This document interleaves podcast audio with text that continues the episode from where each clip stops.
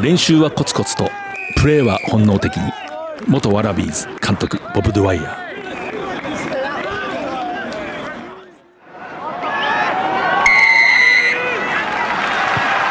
藤島大の楕円球に見る夢。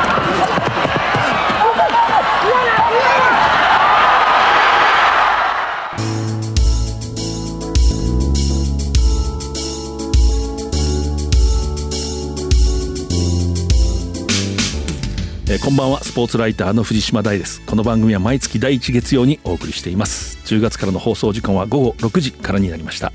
ラグビー情報を、えー45分間お届けしていきます。今月23日土曜大分で日本代表とオーストラリア代表ワラビースの、テストマッチあります。そこで今回のゲストはオーストラリアのラグビー文化をよく知るそしてオーストラリアニューサウスウェールズ協会の公認レフリーでもあった、八島亮太さんです。お楽しみに。まずはこの1ヶ月。ジャパンは10月にえーワラビーズと対戦します。昭和電工ドーム大分が会場です。そしてジャパンの候補選手39人も発表されています。え9月29日から宮崎で合宿を開始して準備を本格化しているところです。2023年ワールドカップフランス大会に向けて貴重な大切な時間になります。稲垣意気込みをお伝えします。で、今回合宿始まるまでコロナでみんな制限もあったと思うんです。それでも代表から出されたメニューをほとんどクリアしたんですね。今回、コンディショニングテスト。99%の選手がワールドカップのスタンダードに到達していた。でそういった見えない部分の努力を選手みんなしてきたと思うので、体の準備はできていると思います。あとは、メンタルと技術と理解度、まあ、これをこの合宿でどれだけ築き上げていけるかですね。選手はもう結果に100%フォーカスするべきだと思ってます。秋のテストマッチ4試合今のオーストラリア戦そして11月6日今度は敵地ですねアイルランド戦。それから11月13日ポルトガル戦。11月20日スコットランドとエジンバラで対戦します。それからまあ国際統括団体ワールドラグビー。これちょっと今話題になってますね世界的に。選手の負傷予防安全健康の確保のために体を本気でぶつけ合うフルコンタクトの練習を週に計15分までとするという指針を発表しました。世界のおよそ600人もの、まあ、選手それから医療のエキスパートの意見をもとにまとめられました。パッドなどを手に持って器具を持つコンタクトは週に40分。スクラムなどセットプレーは週に30分を上限とするということを推奨しています。各国のコーチなどの意見もどんどん出てまあこれからまだ流動的だと思いますけれども最終的にどうなるのか注目です。藤島大の楕円球に見る夢。この番組はラグビー女子日本代表を応援する西南商事。SMBC の提供でお送りします。今ここから始まってゆくつながってゆく最初は日の当たらない存在だった。私の夢だけど今や世界が舞台となった。一人じゃないイクルモアウィーキャン西南商事はラグビー女子日本代表を応援していますプロになれなかった。ラグビーが人生にはならなかった。でも人生はラグビーだった。今御社に向かっております。走ること。このプランじゃダメだ。ぶつかること。資料の続き、頼めるか。つなぐこと。プレゼン、勝ったぞ俺は一生ラガーマンだ。SMBC はラグビー協賛を通じて前へ進むすべての人たちを応援しています。スポーツライターの藤島大です。今回のゲスト、オーストラリアニューサウスウェールズ協会の公認レフリー、八島亮太さんです。よろしくお願いしますよ。ろしくお願いします。まあ、知る人ぞ知るラグビー仲間では有名な人なんですけれども、経歴を紹介したいと思います。八島亮太さん。まず、英語が本物です。というのは、父親の仕事の都合で幼少時代、まずニュージーランドで過ごしました。15人制、13人制ともにプレーをして、13人制の中テストマッチの前座で、子供の試合に出てトライをしたという経験もある。数万人の観客の前で。で日本のこう学生でいうと中学1年ですかね。に相当するときにオーストラリアに今度はメルボルン都市に移り住みます。でここではあのメルボルンって本当ビクトリア州って言って、はい、あのいわゆるオーストラリアンルールズ日本でよく OG ボールってこう紹介された、ナショナルスポーツですね。オーストラリア独特のスポーツがものすごい盛んなところで八島少年もそこでそれをプレーをするということですね。で日本の高校に入る時に日本に戻ってきて東京学芸大学附属高校に通いそこから上智大学にま進みます。上智大学ではラグビーからは一旦離れてあの授業との関係があってでそれ卒業後卒業後ではないですね正確に言うと。外資系っていうんですかねあの銀行にまあ卒業する前にも入ってしまって、はいでそこでもうフルタイムで働きながら3年目に少しだけ残した単位を、まあ、あえて残していた単位だそうですけれども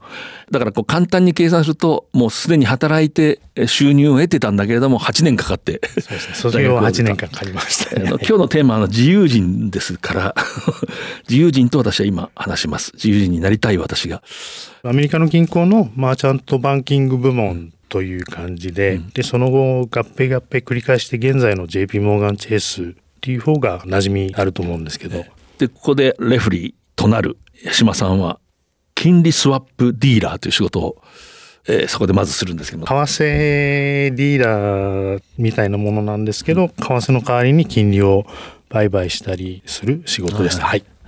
でそこから今度いわゆる多国籍企業っていうんですか、まあ、これも金融金融です。ずっと金融でしたね。ねそこにこう、まあ、移って、はい、いわゆるデリバティブ絡みの仕事をさせていただいてました。はい。で、その頃ですかね、東京で、ホンダのラグビー部にありますというと、あの、ホンダヒートを思い浮かべる人がいるかもしれませんそれとは全く違う、はい、ホンダの本社にいる、普通に働いてる人たちが作った、えー、ラグビーのクラブ、ね、ホンダホイーラーズっていう、はい、ホンダの社内に公用会という会があって、その同好会みたいなものですね。はい。で、そこに縁があって、えー、そこに誘われて、久しぶりにこう、子供の時楽しんだラグビーにまあ戻ってくると。で私はその頃初めて共通の知人がいてあったんですけれども、もうすでに恐ろしく獰猛なナンバーエイトがいるという 東京のクラブシーンで話題になってて当時、まあ、90キロ強の体重があってで人格の形成がほぼ南半球なんで そういうプレイヤーで。で、その後、まあ、YC&AC と、いわゆる横浜の外国人のあのクラブですね、はい、YCAC と呼びますけど、そこにも入って、はい、そこで年間最優秀選手に選ばれたこともある。ここの時もあそこになんか暴れ牛のようなナンバーエイトがこういう噂でした。で、キャプテンになれと言われたんだけども、その頃もうすでにレフリーへの興味が湧いて、まあレフリーをやると。はい、で、その仕事を休暇を取ってレフリーへのこう思いがこう湧いてきて、まあその詳しい話は後で伺いますけれども、はい、1999年にシドニーに休暇を取ってシドニーで現地のレフリーの資格を取得するということですね。はいでその後今度シドニーに、まあ、今度仕事でたまたまそのシドニーで働くことになってそれが2003年のワールドカップの時。ちょっと前ですよね。で、はい、シドニーにいて私もその時仕事でそのワールドカップの取材と解説でシドニーにいる時に随分毎晩のように、ね、夜のテストマッチをこう戦い続けたっていうことなんですけれどもその後日本に戻ってきて関東協会でもレフリーの資格を取得して、まあ、例えば関東大学対抗戦なども吹いた経験があるということです。はい、あの今回やっぱりその10月23日ワラビーズオーストラリア代表がやってきてジャパンとテストマッチをまあ戦うということもあってそのオーストラリアのラグビー文化クラブ文化をよく知ってる現地に行った時にはそのワリンガというシドニーのクラブにも所属してプレイヤーとしてもレフリーとしてもそこでいろんなことエンジョイしたオーストラリアのラグビーとは何かそれでニュージーランドの経験もあるので在住の。ニュージーランドとオーストラリアって僕らはなんかつい似てるように思うけど随分違うんじゃないかとか、まあ、そういう話を聞いていきたいと思います。で現在の仕事はいろんなことがあって、まあ、日本協会でそのチームマネージャーをしたこともあるし、まあ、その語学とラグビーの経験を生かしてで、まあ、自由人の血が騒いで今主に空港からの移動をこう担う品川タクシーという会社のタクシードライバーをしていると。前聞いたんで言います。銀座でお客さんを乗せたら、外国人のお客さん乗せたら、秩父宮ラグビー場に行ってくれと言われて、英語が恐ろしくうまい、ラグビーに異様に造形が深いドライバーがいて、ものすごい驚いてたって、驚くでしょうね、それ。そうですね。楽しくあの、秩父宮で会話しながら行けましたね。はい。東京と少し離れた時に海外のような家にこう住んでそういうこう人生ですねそれで自由人の魂で生きてるとまずあのそのオーストラリアの話なんですけれども、オーストラリアでレフリーの資格を取ってこう笛を吹く、まあ、いろんなことがあったと思いますけどもものすごく大きく言うとオーストラリアでレフリーをするってことは楽しいですか？基本的に28週間ぐらいシーズンがあってで毎週毎週試合どこかの会場に行ってで試合会場は必ず6軍から始まって54321と6試合ぐらい試合があって、その中の何軍かを担当してそれが終わったら他のレフリーも一緒に見てっていう本当ラグビー漬けの毎日で文化的にもレフリーというのは向こうの場合ですと仲間として見てもらえる感じなんですごい楽しい経験させていただきました。はい、で八島レフリーはまあその滞在はそんなに長くなかったけれども、はい、最後はそのシドニーの中のトップの35人ぐらいの中に入っていって、もう一流の試合のアシスタントレフリー、タッチジャッジをするところまで行ったと、もうトップの試合の。で、しかし最初はやっぱり駆け出しだから、例えば5軍とか6軍の試合をするわけですね、クラブ最初はあのクラブ、向こうはグレードっていう、うん、まあ、いわゆるランドウィックとか有名なクラブのリーグと、その下にサバービアンラグビー、うん、サバーブス、で、サバーブスの6軍、最初一番吹いたんですけど、レベル的には多分クラブチームの東京都の3部2部レベルをやらされました、ただ情熱は全部一緒でそれはあのレフリーのグレードから言うと、まあ、200人ぐらい多分レフリーいるんですけど、その一番下の方から始めて徐々に徐々に毎週上の試合にっていう感じでやってきました。はい、でこれあの大まかに言うとシドニーで笛を吹いたのは2000年結局、実際は2シーズン半ぐらいですかね。はい。2003年から、そうですね、3年4年ですね。その後は、今度関東協会で、まあ、笛を吹いた。ですから、まあ、少しこう昔の話ですけれども、オーストラリアのラグビーの文化、ああいう本場の文化っていつの時代も一緒ですよね。はい、同じこうクラブライフがあって楽しみがあって、で、レフリーも、その6軍の笛を吹いて吹き終わったら誰かが必ず見てる。必ずそういうずっとそのクラブの試合を全部見るような人がいるんですよね。ねそのクラブの仲間っていうか。はいはい、で、そういう人たちがなんか声をかけてくれる。はい、観客は目がすごい超えていて、一番印象に残ってるのが、試合が終わった後に、それをついたおばあさんがよたよたと寄ってきまして、うんあそこの何分のあそこの場面、いい感じで増えましたね、みたいな、こう、局面を細かくおばあさんが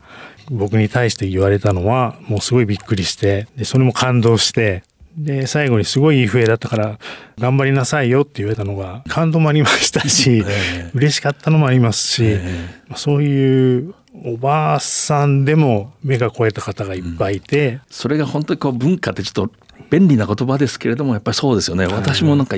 昔クラブチームでニュージーランドに遠征して、まあ、楽しみのラグビーですけどもロトルワっていうところで、はい、ベイ・オブ・プレンティの代表とワラビーズが試合した時に私の前におばあさんが座っててペナルティーを地元のチームが取ると「狙え!」とかね「走れ!」っていうのがすごい当たってるんですよね。ここは狙った方がいいっていう時に必ず「狙え!」ってこう一言言う。ですからレフリーとしてもあのそういう環境があるんで、うん、どこ行っても目が超えてますし、うん、ちょっと変な笛を吹いちゃった場合でも観客がすぐ反応するんで、レフリーとしてはすごいありがたい環境ですごい育つ環境になってると思いますね。はい。そうやって吹いてるとちゃんと評価をする人がいて、で私はそのシドニー時代の八島亮太さんに聞いた話ではそのレフリーにレフリーコーチというのがついていてで今こう日本でもだんだんそういう制度が整備されてきましたけれども当時はやっぱり日本の目から見ると日本のラグビーしか知らない立場からすると、あレフリーにコーチがつくんだと。で、このコーチっていうのはまたあのアセッサーっていわゆるこのレフリーはうまい下手って評価する人と違うんですよね。はい、そうですね。ここはどういう感じになってるんですか？とにかくそのコーチがつくのも、コーチが言うことも全部統一されてて、どのコーチに当たっても同じようなことをいうふうなシステムになってたみたいです、後から思うと。でそれはいいのはあのやっぱり人によって教えられることが違うと、うん、もう始めたばっかりの人なんて、うん、特に行き先分かんなくなっちゃうじゃないですか。当時の場合はその育て方のシステムがもう統一されてた。で褒めてくれないとやる気がなくしちゃう方も多いと思うんで褒めながらいいところを伸ばしながら育てるっていうのがもうシステムの中に埋め込まれてたんで、そういう意味で言うと私はそれが初めてだったんでレフリー始めた時それが当たり前だと思ってたんで運が良かったのかなと思いますね。はい、そのアセッサーでも例えば協会で決勝戦誰を吹かせるかっていうのを選ぶ時はそれは若干批評というか。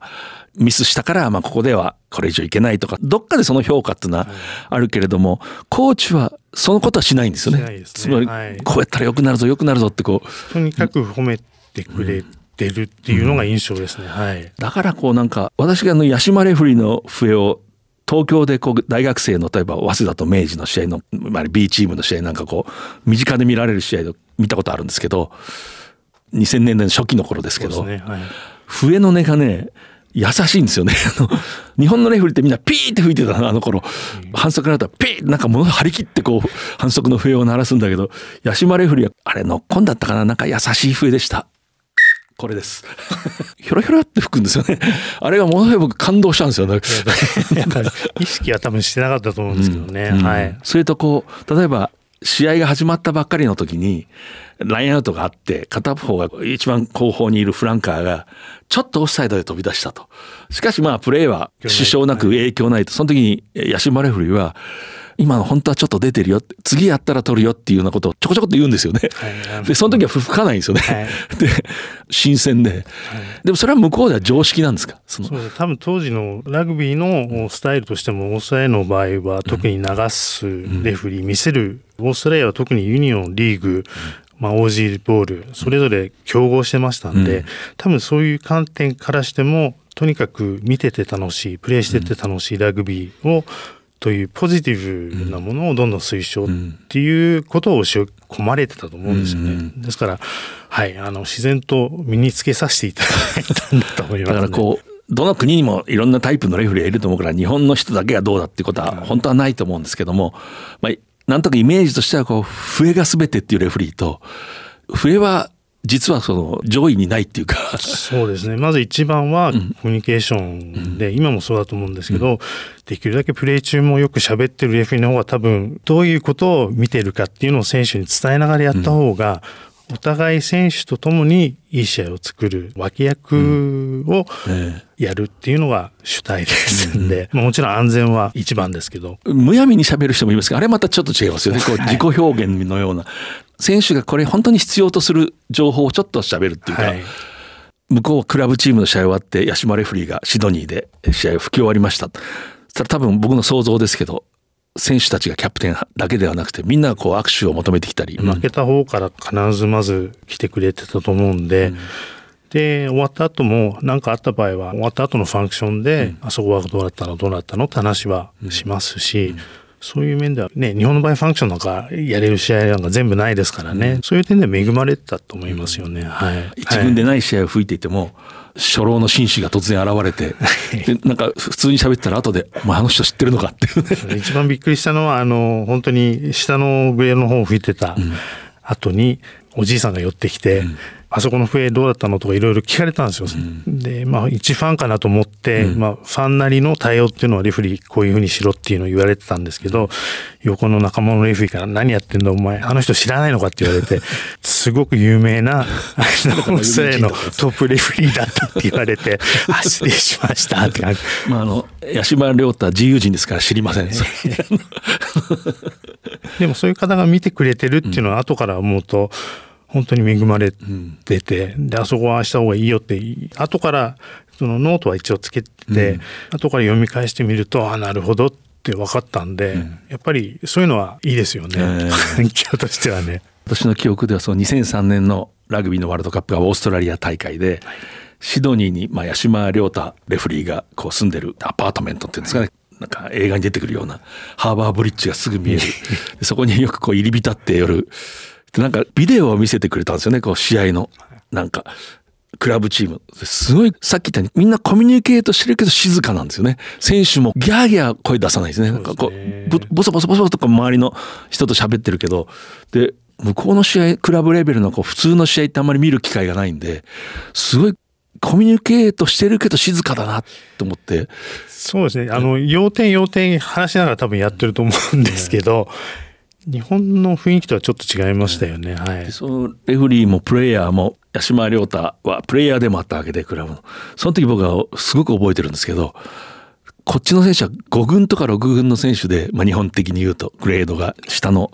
選手でプレでも集中力だけはすごい、はい、その自分ができることを絶対するっていうだから大声を出さなくなるってこううんあのー、なんかそんなこと言ってた気がする。多分言ったのはもう覚えてないんですけど。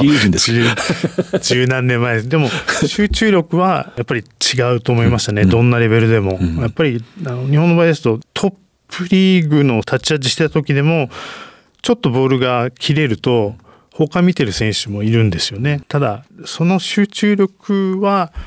はい、関心というか、下のレベルでも、ああ、すごいなと思いましたね。切り替えが早いっていうんですかね。あと、まあ、向こうのクラブライフですね、レフリーに限らず。例えば、ワリンガというクラブがあって、これはあの、ウィクリフ・パールーっていう選手、ワラビーズのナンバー8で、日本でもプレーした、あの選手なんかを輩出したそうですね、シドニーの中のワリンガっていうクラブがあるんですけど、はい、最初に向こう行ってクラブ決める時にマンリーってとことワリンガが家から近かったんで、うん、最初マンリーの練習に行ったんです。で練習場はちょっとあの離れててグラウンドもちょっとしょぼかったんでジャージが赤だったんですね。うん。赤はあんまり好きじゃなくて、ワリンガ行ったら緑のジャージだったんで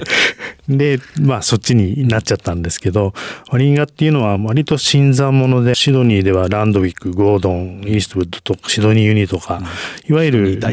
そうですね、もともとシステムの基礎のところじゃない新参者のクラブだったんですけど、雰囲気はすごい良くて、で、まあ一番代表としてはロッド・マックイーンとか。は1999年のワールドカップの優勝ワラビーズの優勝監督ですね、はい、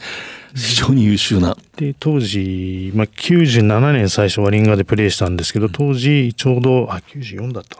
スーパー12ができる頃で、うん、でブランビースをの基礎を作った人なんですけど、そういう新しいものをどんどん取り入れながら外からも誰でも終えるかみたいなクラブだったんで非常によくしてくれてハマったとこですね。はい、そういうこうオーストラリアのラグビーの根幹で支えるそういうクラブライフっていうのは例えばですけど八島亮太フランカーが仮に3軍の試合をしましたと。でどっかと相手と試合しますとで試合の後はアフターパッチファンクションがあって、はい、楽しい雰囲気あるわけですね。そうですね、あのまあ、私の場合ですともう33で最初行った時に、まあ、フランカーやりたいなと思って、最初クラブ行った時にですね。じゃこの人6軍のフランカーですって180センチ100キロぐらいのやつが出てきて握手して、でもう一人フランカーこの子もフランカーです。190センチぐらいかな。絶対それじゃ出れないんで、うん、どっかできるとこありますかって聞いたら、プロップだったら空いてるよって言われて。で、日本ではずっとエイトとかフランカーやってたんですけど、まさか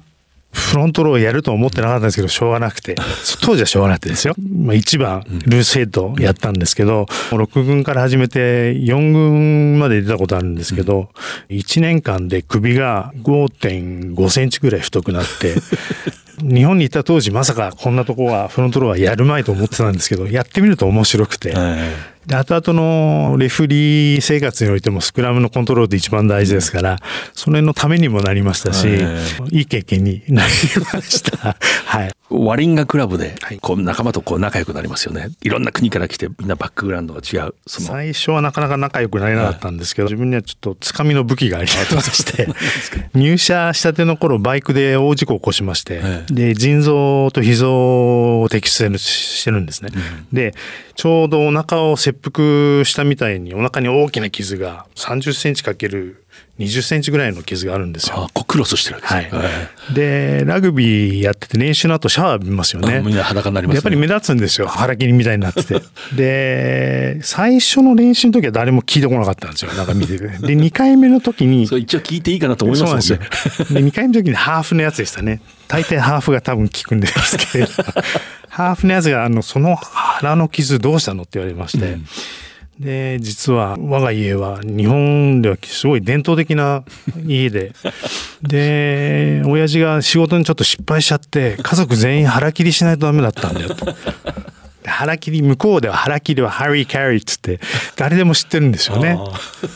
でみんなその言った瞬間におおってなってみんな信じてるんです。それが面白くて。それ以降はもうすぐ仲間に打ち解けて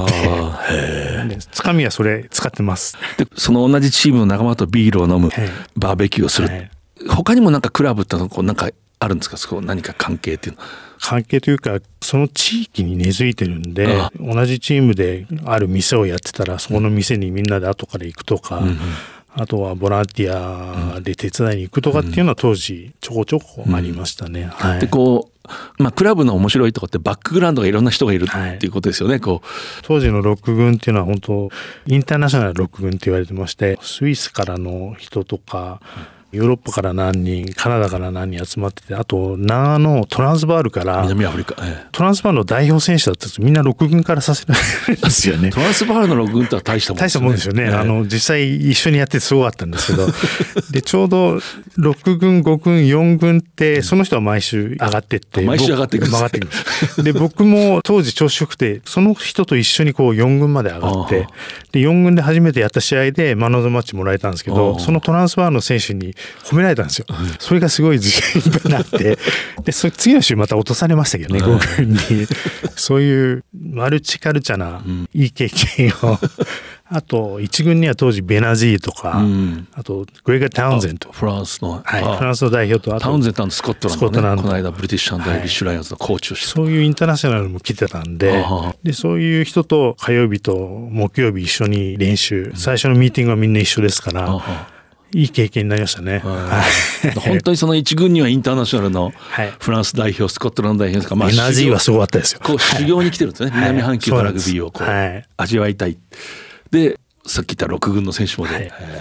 今は、あの、やっぱり人口減ってて4軍までしか試合できないってことが多いみたいなんですけど、うん。当時はラグビー人口多かったんで、朝が一番早いんですよね。6軍から始まって、5、4、3、2、1っていうふうに。であのこれもこうワラビーズが来るんで聞いておきたいんですけども、ニュージーランドに深く関わりのある八島レフリーとしてはニュージーランド人とオーストラリア人の、まあ、ラグビー選手とかラグビーのバックグラウンドの違いも、はい。なんか雰囲気が違うんですかやっぱり。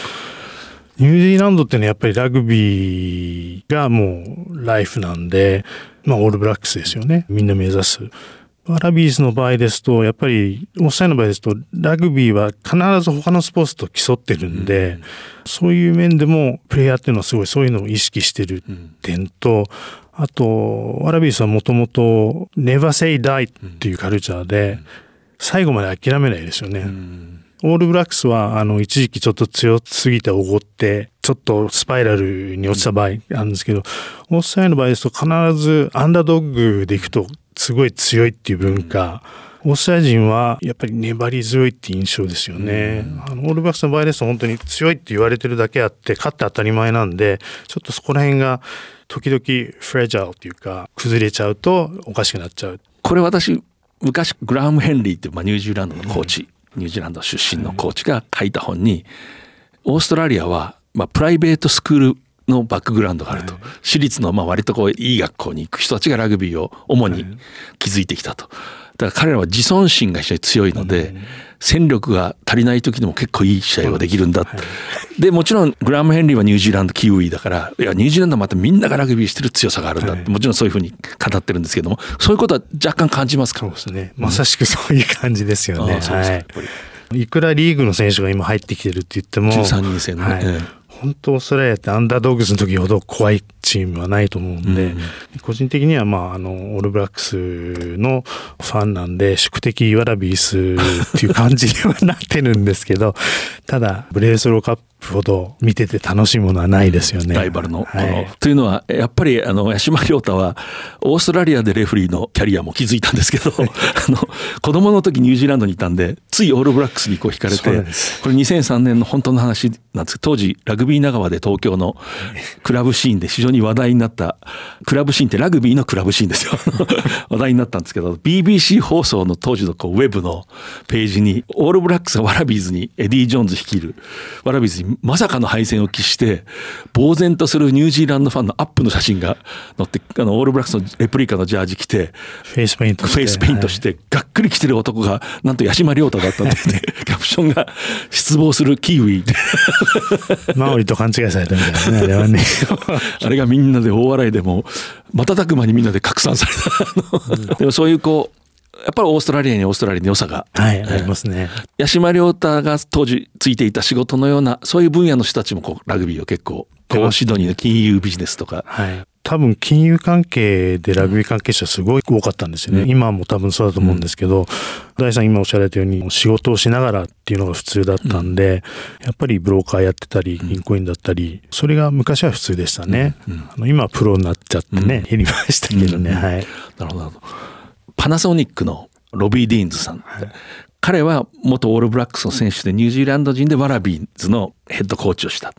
あの人にまあ、インタビューした時にニュージーランド人から見てオーストラリアのラグビー選手はどういう特徴がありますかって言ったらやっぱりあのダメで負けてそこからスッとこう立ち直っていく時が強い。言ってたんですよね。オーストラリアは相手が強い時ほど怖いですよね。はい。弱い相手とやる時はポガが多分できるチームですけど、はい。まあ、そういう文化がプロ化になって変化はしているけどどっかに残ってる。はい、ええ、これはまあ八島亮太さんに聞きたいんですけども、はい、シドニーにこうレフリーする時、まあもちろん英語を使うわけですけれども。今振り返って一番発する言葉って何ですか？こう試合中。多かったのは多分 Thank you ありがとう。レフリーとしても試合中できるだけ試合がスムーズにいくように、相手のチーム、両チームに何を見てるか、何をしてほしくないか、何をしてほしいかっていうのを伝えることが一番っていうふうに教えられるんで、それをいかにお願いして答えてくれた時には必ず Thank you。で、なんかの反則をした時も、影響がなかったら取らないんですけど、うん、ただ次はダメだよっていうのを、大体はアイコンタクトになっちゃうんですよね。うん、アイコンタクトで next time please みたいな感じで。いいですね。で、やってくれた、反応してくれた場合それでわかるんですね。はい。言ってみたいですね。next time please ですからそういうコミュニケーションですよね。うん、キャプテンによってレフェリーの扱い方うまいキャプテンとか下手なキャプテンいるんですけど、やっぱりいるんですよ。ある判定がちょっと不満で、その判定ばっかりずっと文句を言ってくる、指摘してくる。で、レフリーも人間なんで、そればっかり指摘されてると、キャプテンの声聞かなくなってきちゃうんですよね。ですから、そういうコミュニケーションは多分今でも大事だと思うんで、レフリーを味方につけるのが あの、一番やりやすいかなと思いますね。はい。ずっとラグビー見てきて、レフリーっていうのは、少なくともそこにいる時いい人であるべきだっていうのは私のコーチは、まあ、自分のチームを勝たせなきゃいけないから、時に外から見たらちょっといびつで、ちょっとあいつ激しすぎるとか、ちょっと品がないなって言っても、とにかく自分のチームを勝たせるっていう、まあ、迫力とか、そういうものが求められる時もあるけど、レフリーっていうのは観客も選手もみんなが幸せの方がそうですね、えー、まあ、安全は必ず一ですけどそれ以外、うん、安全以外の部分で言うともうレフリーは両軍の選手がやりやすくやれるようにっていうのが一番の仕事ですから、うん。うん、反則を取ることじゃなくて反則をいかになくして、ポジティブなものばっかりやってくれるようにっていうふうにどうするかっていうのが一番私あのワールドカップに行くと必ず大会期間中に報道陣ですね。の南北対決って北半球と南半球の記者たちがこうチーム作って楽しみの試合するようなイベントが大体催されるんですけどもその時レフリーがその大会のトップの人が吹くんですよね。来てくれるんですよ。で終わった後軽くそれこそ一杯ビールを飲んだり話す時ものすごい感じがいいんですよね、うん、あのトップのレフリーの人たちってジョークが面白くて。いつも感動するんですよね。あいい人たちなんだな。放送中ねテストマッチ見るときいつも思うんですけど、うん、2カ国語を流してる場合は、うん、まずは英語の方の放送で聞くんですよ、うん、っていうのはなぜかっていうと英語の放送の時の方がレフェリーの声がそのまま入ってるケースが多いんですよね。ですけどレフェリー何言ってるか、あこういう時はこういうふうに言うんだってすごい勉強になりますし、多分ファンから見てても今レフリーが何見てるのかでラグビーがここはどういうふうになってるかっていうのが分かると思うんです。ですからあのできるだけ放送では味覚語を、特に生の放送を流していただけるとありがたいと思います。第3があの担当の時はちょっと悩みどころで、日本語を聞いて、そういう、両方聞かないとダメですね。日本人のような、そんなお愛想を得なくて。自由人ですから。今日あの、八島さんに来てもらったんですけどオーストラリアと日本と2つの国で笛を吹いたことがあってしかも幼少の時はニュージーランドのラグビー文化の中で育った人が今は現場を離れてますけれどもトップレベルという意味では感じることとか知ってることって多分普遍的だと思うんですよね。さっき言ったような女性の老人が試合が終わったのに来てさっきのあそこはこうだった。これがやっぱりこれがこれからの日本のラグビーにものすごいこう大切なそういう方向に進んでほしいなって思うんですけどね。うんですからレフェリーも選手はそうですけど観客ともいろいろその場で話したりとかしてもいいんじゃないかと思いますよね。もっともっといろんな人とコミュニケーション取っていいと思います。シドニーのニューサウスウェールズオーストラリアのこうレフェリーを取り巻く環境っていうんですかね。例えば試合4軍以上の話だったんですけど試合が終わるとそのレフェリー協会が業者とタイアップしててその試合のビデオを23日中に、まあ、当時 VHS だったと思うんですけど送られてくるんですね。でそれを見て自分の笛の良し悪しをまた復習して次の週に備えるってことができたんで当時はすごい恵まれてましたね。協会がちゃんと業者と契約をしていて、はい、トップのレフリーじゃなくて日本的に言うと4軍の試合を吹いてるレフリーたちにも直ちにそうですね。そのビデオが届くと、それで学習せよと。今はねテクノロジーが多分進歩したんでもう少しこう便利になってそういうことがこうよく行われてると思うんですけど私も昔見たことありますけどね、大学の2軍の試合吹いたレフリーが、まあ、1軍でもそうですけど練習試合ですね。そうするともうチームにすぐ頭を下げてそうです、ね、こうダビングして送ってくれないかみたいな。はい、でレフリーが良ければねチームもまた良くなるわけですから、うん、ウィンウィンのはずですよね、うん、テクノロジーがない時にニューサウスウェールズ協会はちゃんと予算を組んで。そうですね。もう20年近く前ですからね。レフリーに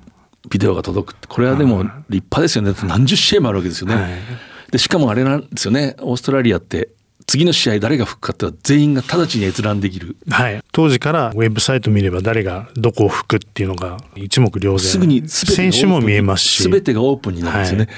それによって彼はこの試合吹けるのか、はい、ライバルと比べて自分はここにいるっていうのが分かりますしモチベーションにもなるしそういうのはすごい良かったですね。一般のファンもそれにアクセスできて、はい。まあ、レフリーで試合を選ぶ人もいるかもしれない。かもしれないです。私そうでしたから。まあ仲間なんですね、これフリー。そうですね。本当に仲間の一員として、うん、日本に帰ってきてちょっと寂しかったのが、うん、たまに大学によっては試合を吹くと、はい、ありがとうございました。謝礼渡されて、それで終わりみたいな、うん、ちょっと寂しかったですよね、はいはい。一緒にラグビーやってるんで、もしこれを聞いてる選手いらっしゃったら、あの、レフリーの方にもぜひ声かけてあげてください。僕は確かあの、その話を八島亮太レフリーに聞いていたんで、その時私も早稲田大学のコーチ離れてたんですけど、早稲田の当時のまあ監督かなんかに行って、あの、そういう練習試合でもレフリーにね、必ずなんかクラブのネクタイを渡したり、キャプテンと喋るようなした方がいいったらそその通りししてましたけどそその時期。でその時にたまたまアメリカのレフリーがいてあの軍隊の彼が早稲田のその練習試合を吹いて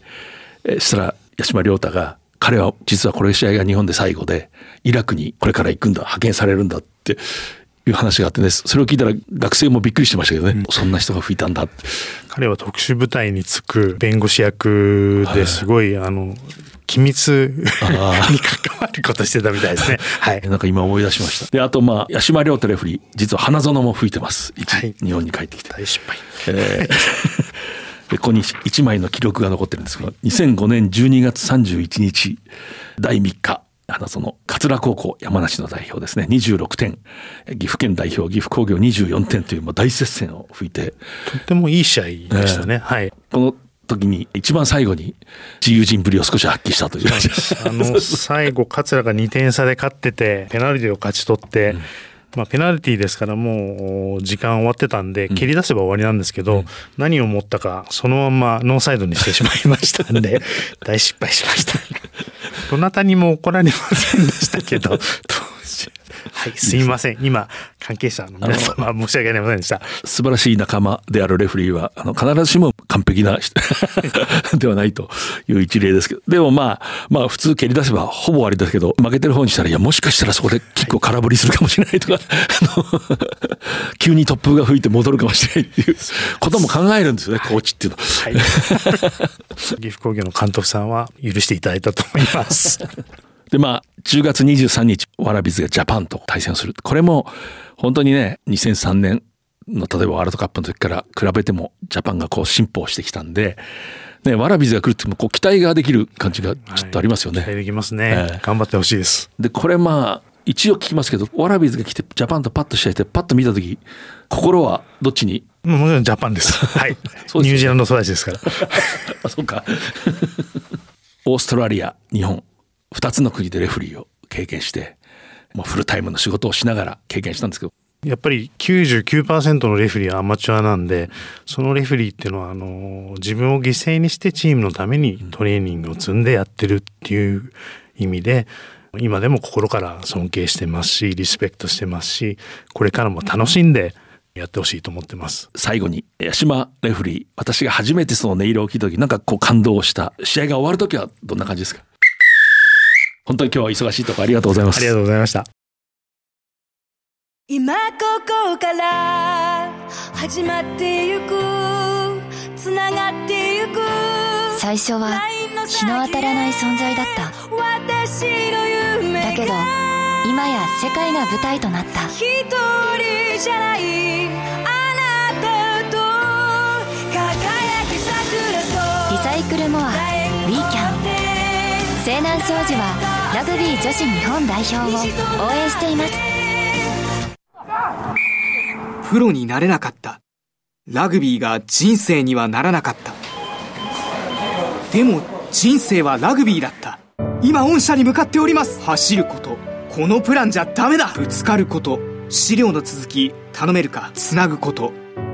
プレゼン。勝ったぞ。俺は一生ラガーマンだ。SMBC はラグビー協賛を通じて前へ進む全ての人たちを応援しています。